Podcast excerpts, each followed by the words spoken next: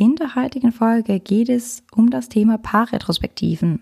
Wir nehmen dich mit auf unsere gestrige Retrospektive und geben dir ein Format an die Hand, das du mit deinem Partner oder deiner Partnerin nutzen kannst, um Konflikte aufzuräumen oder auch Ziele für die Zukunft zu setzen und geben dir unsere Best Practice Tipps an die Hand, die ihr nutzen könnt, wenn es mal emotionaler zu und her geht. Herzlich willkommen zum Agile Growth Podcast, dem Podcast für alle Berufstätigen, die durch agile Methoden mehr Zufriedenheit in ihrem Leben erschaffen möchten. Von und mit den Two Agilists. Herzlich willkommen zum Agile Growth Podcast zum Thema Paarretrospektiven. Wer sich ein bisschen länger mit Agile auseinandersetzt, der stellt manchmal fest, dass diese Prinzipien, Ideen und Werte so ihre Spuren hinterlassen im Privatleben. Und wir haben über die letzten Jahre da einige Erfahrungen gesammelt, die uns als Paar gut getan haben. Und in dieser Folge teilen wir ein paar davon. Wir sind die Two Agilists, Jasmin und Kai. Und wir helfen Menschen dabei, die Versprechen agiler Vorgehensweise in der Praxis umzusetzen, ohne dabei IT-Wissen vorauszusetzen. Und heute tun wir das ganz besonders, weil wir euch in ein privates Thema mitnehmen. Eins, das gar nichts mit IT zu tun hat, ähm, das uns, wie Kai schon gesagt hat, als Paar unglaublich gut tut. Wir machen nämlich sehr häufig Retrospektiven zusammen als Paar.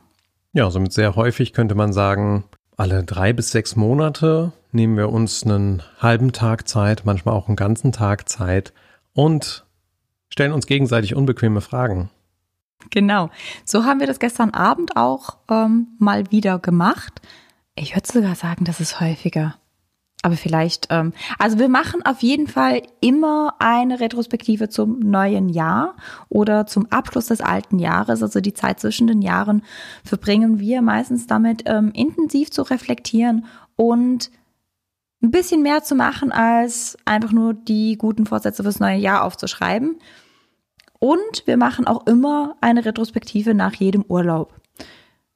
Und wir haben uns auch so zum zur Praxis gemacht, alle drei Monate mal ein paar Wochenende zu machen, wo wir ähm, ohne Kinder weggehen. Wir haben zum Glück auch wirklich ganz, ganz tolle Familie, die uns da unterstützen, damit wir das als Paar tun können. Das tut uns gut. Ganz oft bauen wir da auch noch mal eine Retrospektive mit ein. An Silvester kennt das sicherlich der eine oder andere. Bleigießen oder irgendein Ritual haben ja viele wo man auch so ein bisschen irgendwie zurückguckt, wie war das Jahr, wie ist die Zukunft. Ich würde sagen, wir gehen da wahrscheinlich nochmal Faktor 5 tiefer, als dass die meisten so irgendwie äh, zwischen einer Flasche Sekt und ein paar Häppchen machen. Das ist tatsächlich anstrengend, das zu tun. Und wenn das nicht so wertvoll wäre für uns, würden wir es wahrscheinlich auch lassen. Aber es ist häufig eine Weichenstellung für die nächsten Monate, manchmal sogar für ein ganzes Jahr, die dabei rauskommt. Und jetzt kann man ja über so Ziele im Leben unterschiedlicher Meinung sein. Manche setzen sich irgendwie ganz rigoros und ganz gut messbare, andere haben irgendwie eher eine Wand, wo so ein paar Visionsbilder drauf sind, was eher so meine Variante ist. Hm, oder man lebt in den Tag hinein und guckt einfach, was passiert. Ähm, da gibt es sicherlich nicht falsch oder richtig. Ich für mich persönlich bin einfach ein zielstrebiger Mensch. Ich habe das gerne, wenn ich etwas mir ausmale, wo ich dann auch irgendwann ankomme. Und äh, genieße den Weg mal mehr, mal weniger. Ähm, ich würde sagen, umso älter ich werde, umso mehr genieße ich den Weg dahin. Aber eben auch darum geht's, sich darüber klar zu werden, was ist meine Intention für die nächste Zeit. Und da sieht man auch schon so die zwei Aspekte einer Retrospektive oder ne, die verschiedenen Aspekte, die eine Retrospektive haben kann. Kai hat ganz oft sehr zukunftsfokussierte ähm, Aspekte dieser Retrospektive. Also ihn interessiert, ganz oft diese Zielsetzung, wo wollen wir hin, sind wir noch auf dem Weg, ähm, wollen wir unser Ziel ändern oder passt das so für uns? Für mich ist eine Retrospektive auch wirklich ein essentieller Bestandteil unserer Paarhygiene. Also das ist für mich der Container, wo ich ganz viele Dinge ansprechen kann. Dinge, die ich sonst mal runtergeschluckt habe, Dinge, wo ich nicht ganz sicher bin, wie ich es ansprechen kann. Also auch so, so, so Sachen, wo ich sagen muss, ganz ehrlich, irgendwie bauchgefühlmäßig, geraten wir da aneinander oder aber auch wir kommunizieren in diesem Punkt irgendwie nicht mehr ganz so nett miteinander. Aber ich krieg da jetzt auch irgendwie nicht, ne, ich kann da nicht glasklar kommunizieren, sondern es ist wirklich so ein, äh, ich weiß nicht so genau und diese Dinge anzusprechen und dafür für mich einen sicheren Container zu haben, wie eine Retrospektive, tut, tut uns als Paar unglaublich gut und lässt uns als Paar auch wirklich wachsen. Kai grinst mich jetzt schon so an. Ich, also, ne, wenn du jetzt bei Paarhygiene äh, irgendwie ein Bild von irgendwas Erotischem im Kopf hast, bitte streichen. Ja, da geht's also um die psychische Hygiene als Paar. Die psychische Hygiene als Paar. Also, dass man den Raum, den die Beziehung hat, immer wieder aufräumt miteinander, äh, um eben ja, alte Verletzungen aufzuräumen und wieder miteinander auf einer respektvollen Basis weitermachen zu können. Und das kennt sicherlich jeder aus verschiedensten Beziehungen im Leben. Ne? Da brennt einem immer mal wieder was an. Es gibt Missverständnisse. Wir drücken irgendwie die emotionalen Hotbuttons bei anderen Menschen äh, und die nehmen uns was krumm und das bleibt dann ewig lange da. Ähm, bis hin zu Verwandte, äh, die nach 15 Jahren sagen, aber damals hast du irgendwie X und Y gesagt, äh, wo man selber gar nicht mehr klar darüber ist, dass da mal jemals was gewesen ist, was wohl jemanden verstimmt hat, der damit nicht aufgeräumt hat oder weil es eben nichts gab, um aufzuräumen. Sprich, wenn du einen aufgeräumten Kontext haben möchtest innerhalb deiner Beziehung oder auch mit sonstigen anderen äh, Freundschaften, wo du das nutzen kannst, ähm, dann ist unsere Erfahrung, so eine Retrospektive, sehr hilfreich. Aber es ist natürlich schon die Frage, wie geht denn sowas? Ich würde dich jetzt gerne mitnehmen auf unsere Retrospektive, die wir gestern Abend gemacht haben. Ähm, so als Beispiel, wie sowas geht. Wir geben dir auch Tipps und Tricks an die Hand, was wir über die Zeit gelernt haben, was uns gut tut, um so eine Retrospektive zu machen. Ähm, das erste Wichtige ist, schaffe dir oder schafft euch einen Raum, der frei von Störungen ist. Also wir haben die Erfahrung gemacht, wir haben es auch schon versucht, mit den Kindern zu machen oder also wenn die Kinder nebenbei sind. Als Familie finde ich das auch ganz mal spannend, aber unsere Kinder sind noch relativ klein. Ähm, das würde ich jetzt als Familie funktioniert es noch nicht ganz so, aber wenn wir das als Paar versuchen zu machen und die Kinder irgendwie dabei sind, dann, dann sind ständig Störungen und wir kommen da schon auch an emotionale Themen ran, wo das nicht ganz funktioniert. Also gestern Abend ähm, ist meine Mama aus der Schweiz gekommen, war bei uns zu Hause und hat auf die Kinder aufgepasst. Und Kai und ich haben uns ein ganz nettes, kleines Lokal ausgesucht, wo wir in der Ecke gesessen haben, damit wir auch da frei von Störungen sind, um unsere Retrospektive zu machen. Und ja, wir ko wurden komisch angeguckt, als die zwei mit ihren Post-its rumhantiert haben. Genau, und wenn man dann einen Rahmen geschaffen hat, in dem man sich wohlfühlt, in dem man sich gegenseitig versteht, auch die Lautstärke spielt eine gewisse Rolle, braucht man ein bisschen Handwerkszeug, zum Beispiel Haftnotizzettel, Stifte und eben jemanden, der die Moderation in die Hand nimmt. Das ist bei uns jetzt relativ einfach, da wir das relativ oft machen, äh, kann jeder von uns sozusagen aus dem FF sich gerade eine Struktur ausdenken. Ähm, wir kleben hier mal in die Show Notes eine Struktur, äh, die wir ganz gerne einsetzen, sodass du sie auch nachlesen kannst. Ähm, aber wie würde das jetzt ablaufen? Bei uns konkret hat, äh, ist das meistens die Frage, wer hat gerade Bock zu moderieren? Wer hat auch gerade Kraft zu moderieren? Wer hat die Kraft zu moderieren? Denn damit setzt man sich ja zwei Hüte auf. Das eine ist, man ist dann für den Abend der Moderator, aber gleichzeitig auch Inhaltsgeber, also auch Teilnehmer des Prozesses. Das braucht ein bisschen ähm, extra Achtsamkeit. Deswegen ist das bei uns meistens derjenige, der gerade sich inspirierter fühlt oder fitter fühlt. Gestern Abend warst du das. Und ähm, ja, was für einen Prozess haben wir dann da eigentlich gemacht? Genau, als erster Schritt öffnet man die Retrospektive, ob man das jetzt mit einem Team tut oder ein Paar. Es empfiehlt sich einfach, die Retrospektive zu öffnen. Das heißt, dass beide sich auch wirklich einstimmen auf diese Retrospektive. Ähm, als erstes mag ich die Frage, bist du bereit dazu? Ganz gerne, weil ähm, Hungermüde Durst sind einfach nicht sehr zuträglich für so einen Prozess. Das heißt, es ist gut, wenn man gesättigt ist, nicht überfüllt, wenn man was zu trinken hat und so weiter. Also dieses bist du bereit für die, für die Retrospektive. Wenn dann beide bereit sind für die Retrospektive, macht man ein kleines Warm-up, würde ich das jetzt beschreiben. In der Theorie ist das Set the Stage, nennt sich das auch. Gestern habe ich die Frage gestellt, wir kommen gerade zurück von unserem Urlaub übrigens, drei Wochen ähm, Andalusien. Und da habe ich die Frage gestellt, wenn unser Urlaub ein Hashtag hätte, welcher Hashtag hätte er denn? Und wir haben einfach beide mal eine Minute Hashtags gebrainstormt für, für unseren Urlaub. Das ist also schon so ein kleines Warmwerden mit der Vergangenheit gewesen, um ja ein bisschen damit Kontakt aufzunehmen. Und dann haben wir die gegenseitig dann auch ausgetauscht und durchgelesen und auch Verständnisfragen geklärt, wenn wir irgendwas nicht zuordnen konnten oder uns irgendwas irritiert hat, sodass wir ein gemeinsames Verständnis davon hatten, was war jetzt in der Rückschau, ähm, ja, das was gut oder auch nicht gut gefallen hat. Genau. Zum Beispiel war da Hashtag Langeweile von Kai, wo ich so gefragt hatte, oh, Hashtag Langeweile. Ähm, und ich da einfach die Klärung brauche, so, wie meinst du das? Genau, und das ist einfach ein sehr volles Leben, was wir zwei haben, ähm, was wir auch so mögen. Und vielleicht kennst du das auch, diese, ja, anregende Langeweile, die, die sich so ausbreitet, wo man noch nicht genau weiß, was man vielleicht in zwei Stunden irgendwie macht. Und diesen Zustand mal zu genießen, fand ich in diesem Urlaub ganz toll. Also es war eher ein positiver Punkt, obwohl Langeweile wahrscheinlich für viele erstmal negativ assoziiert ist und sowas dann aufzulösen und zu klären. Genau. Nachdem wir uns da warm gegroovt haben, es also war jetzt ein ganz kurzes, äh, ganz kurzes Warmgrooven, ähm, hat uns gereicht, um, um da reinzugehen. Und dann habe ich die Methode gewählt, more of, same of, less of. Das heißt, drei Punkte. Wovon wollen wir mehr? Was wollen wir beibehalten und wovon wollen wir weniger? Wir haben uns dann beide auch wieder Haftnotizzettel genommen und uns wirklich 10, 15 Minuten Zeit genommen, um zu brainstormen, jeder für sich, wovon wollen wir mehr, wovon wollen wir weniger und was wollen wir beibehalten. Ganz im Geist von Love it, change it or leave it, da sich mal bewusst drüber machen. Und dann sind sehr viele Zettel entstanden. Äh, der ganze Tisch war voll zwischen uns, wir hatten so einen Zweiertisch. Und ähm, wir haben uns da Zeit genommen, da auch mal reinzustöbern, uns das gegenseitig erklärt. Ähm, auch ganz schön, weil man einfach so die Welten die, die beide Partner in der Partnerschaft haben, nochmal übereinander legt und ein bisschen mitbekommen, was waren da so für High- und Lowlights, wo sollte Veränderung passieren. Und ein bisschen inspiriert durch ähm, einen Artikel, den ich auf Medium gelesen hatte, von, ich glaube, Warren Buffett.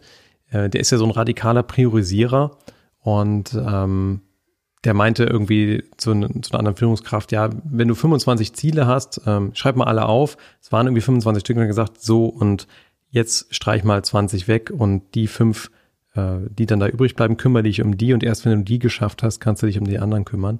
Also im Prinzip hat er wirklich gesagt, die 20 Ziele, die du weggestrichen hast, kommen auf eine, ich rühre es nie an, ich fokussiere mich nicht drauf, sind die Not-to-Do-Dinger. Konzentriere dich auf diese fünf. Alle anderen sind auf der Not-to-Do-Liste.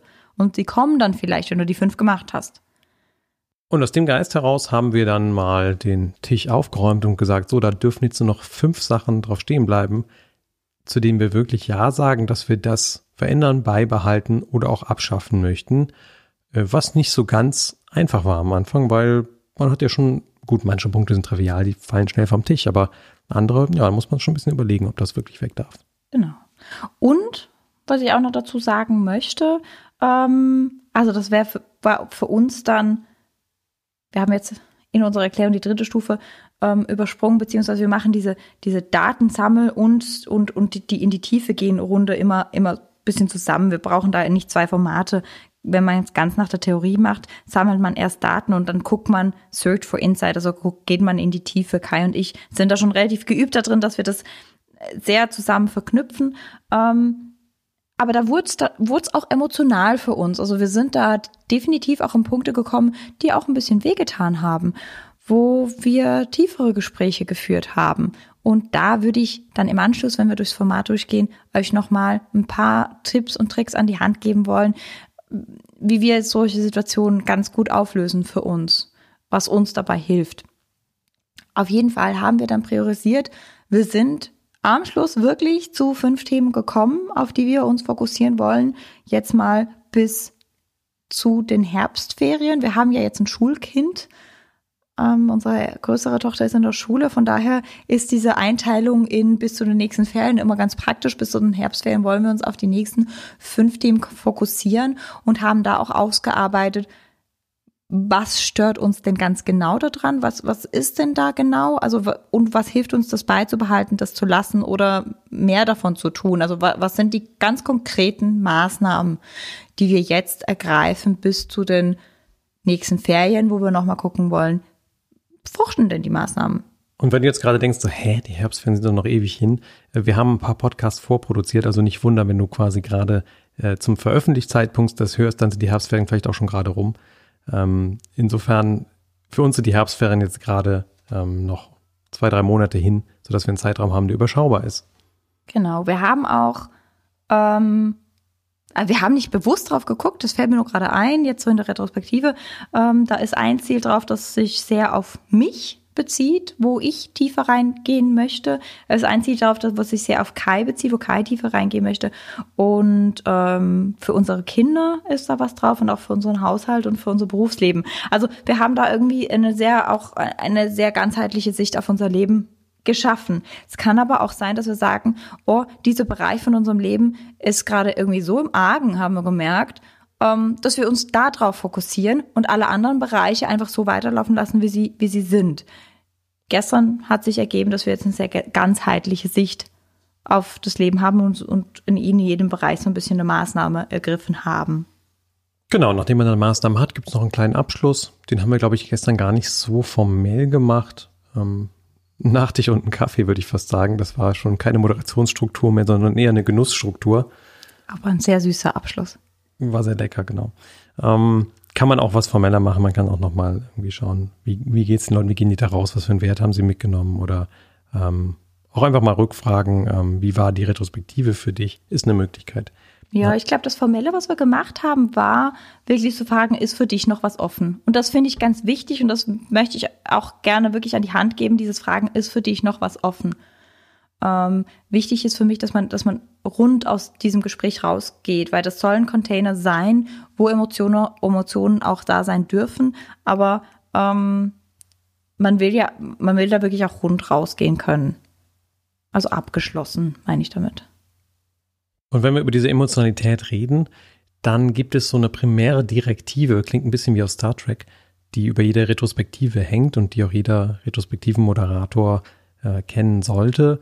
Und äh, die sagt grundsätzlich, egal welches Wissen und welche Fähigkeiten in einer gegebenen Situation jemand hatte, ähm, wir glauben daran, dass jemand aus bester Absicht mit bestem Wissen und Gewissen handelt. Und das ist natürlich auch schon so ein bisschen so ein Menschenbild. Kannst du dich selbst fragen, ob du das unterschreiben würdest. Ob jeder Mensch immer so das Beste tut, was er irgendwie kann. Ähm, ich habe so das Gefühl, in 95 Prozent der Fälle kann ich dahinter stehen.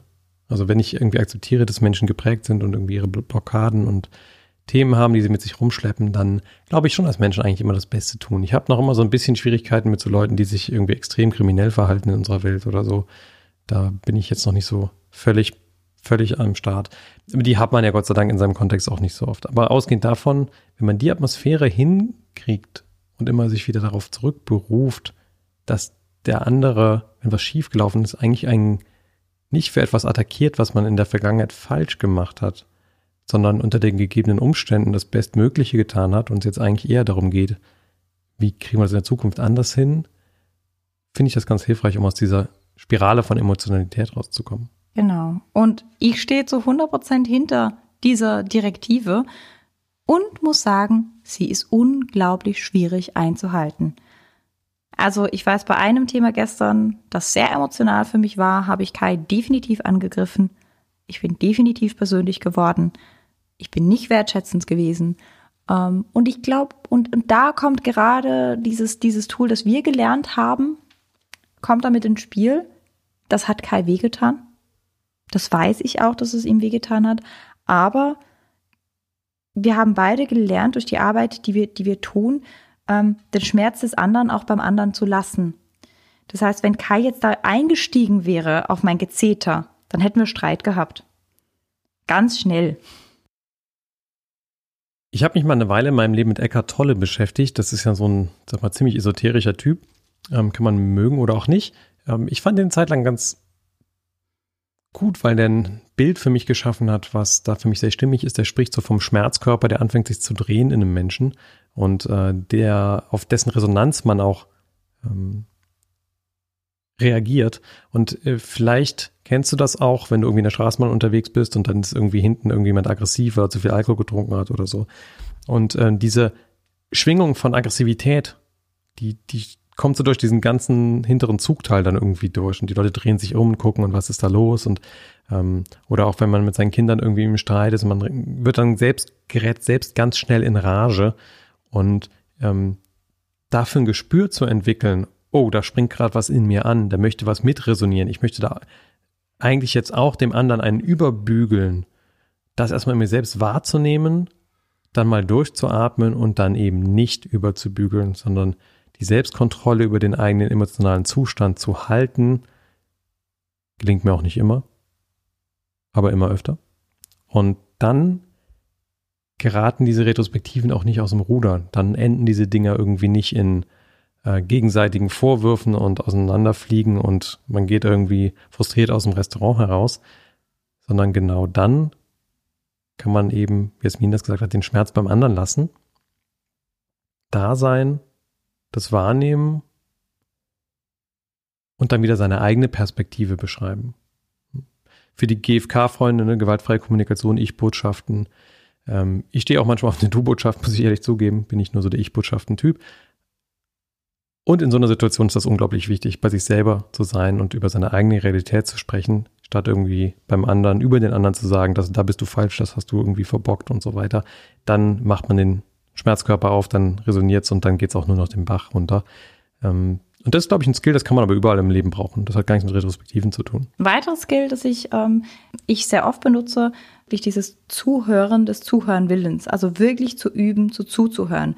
Wahrzunehmen, was, was passiert in mir, wahrzunehmen, auf wie viele Sätze des anderen hätte ich denn jetzt schon gerade wieder eine Antwort und ich rede viel. Und ich habe auf alles eine Antwort. Ähm, aber das zurückzuhalten und einfach mal zuzuhören und versuchen zu verstehen und, und den anderen wahrzunehmen und zu gucken, ja, was ist denn gerade bei ihm? Was ist da gerade los? Warum kommen diese Anschuldigungen? Ähm, das hilft dem anderen aus seinem eigenen Drama wieder rauszukommen. Es hilft aber auch mir in, im Verständnis dessen, was gerade los ist und was ähm, genau was was da gerade sich abspielt. Das ist ein weiteres Tool, das ich ganz oft nutze, sowohl im beruflichen, aber auch im privaten. Und ein drittes Tool, das ich super gerne hier noch an die Hand geben möchte. Ähm, ich habe ein Persönlichkeitsentwicklungsseminar gemacht, ein ganz, ganz tolles Persönlichkeitsentwicklungsseminar. Und da haben wir immer das ABS-System gehabt das Anti-Blockiersystem. Wenn jetzt viele Emotionen kommen, wenn Ängste kommen, wenn Wut kommt, dann blockieren wir ganz oft und können nicht mehr in die Interaktion gehen, können nicht mehr zueinander finden. Und da fand ich das ABS-System super. Atmen, bewegen, Stimme. Und gerade das kann ich auch in der Retrospektive nutzen, wenn es ganz heiß umhergeht. Durchatmen. Bewegen, in meinen Körper kommen. Und bewegen kann groß sein. Ich kann spazieren gehen, wenn es ganz emotional geht, gegen Kai, wird gegen Kai und ich ganz oft spazieren. Da haben wir ganz tolle Gespräche. Da atmen wir natürlich, wir bewegen natürlich, wir kommen in den Körper. Aber bewegen in einer Retrospektive kann auch wirklich nur sein, meine Füße zu bewegen. Ganz aktiv meine Zehen in den Boden zu krallen, wieder loszulassen, in meinen Körper zu kommen. Das klingt jetzt unglaublich esoterisch. Es ist nicht so esoterisch. Es wird in der Psychotherapie benutzt. Es wird in der Traumatherapie benutzt. Das benutzen ganz, ganz viele Berufsgruppen, die mit vielen Emotionen konfrontiert sind. Und es hilft. Es hilft unglaublich. Und was mache ich mit der Stimme? Schreien! genau, und da wundern sich die Leute im Restaurant, was die da am Tisch machen, wirklich. Ähm, genau, also da reicht es einfach zu reden oder ich meine, wenn man richtig emotional ist, vielleicht kennst du das auch, macht man auch einfach mal einen Säufer und sagt so, oh, Nein, das ist ja auch schon ein Ausdruck von Stimme. Also da geht es darum, diese emotionalen Load abzubauen, wie ich vielleicht als Informatiker dazu sagen würde. Ähm, das ist so ein bisschen was im Werkzeugkoffer. Gibt es noch was, was wichtig wäre für das retrospektiven Thema? Ich glaube, wir könnten noch ewig über Retrospektiven reden. Also auf jeden Fall, ich, ich finde es unglaublich faszinierend. Ich finde es unglaublich toll, wie es unsere Beziehung bereichert und auch wirklich gesund hält und spannend hält. Ich würde es euch ins Herz legen, es mal auszuprobieren. Ähm, ihr kriegt in den Show Notes eine Struktur, die ihr gerne mal ausprobieren könnt oder auch einfach eine andere Struktur, die ihr euch selbst überlegt. Sonst gibt es nicht wirklich viel mehr zu sagen. So, nun hast du ein vielleicht neue Idee für deinen privaten Kontext, wie du Ideen aus der agilen Welt nutzen kannst, so dass zum Beispiel eine, deine Paarbeziehung oder auch eine Freundschaft bereichert wird, um ähm, ja eine gute Rückschau und auch eine gute Zukunftsdefinition, um eben bewusster unterwegs zu sein und auch alte Verletzungen aufzuräumen. Und auch für die Zukunft Ziele zu setzen und die gemeinsam verwirklichen zu können. Ja, wir hoffen, dir hat diese etwas private orientierte Folge gut gefallen. Im Hintergrund hörst du auch immer mal unsere Kinder vermutlich, ähm, die sich schon freuen, wenn wir gleich hier das Mikrofon ausschalten. Und wenn du weitere Impulse zu deiner Arbeitswelt und deinem Privatleben hören möchtest, wie du mit Agilität ein Leben voll Zufriedenheit erzeugen kannst, dann freuen wir uns, wenn du unseren Podcast abonnierst, falls du es noch nicht hast. Bis ganz bald, deine Jasmin. und dein Kai.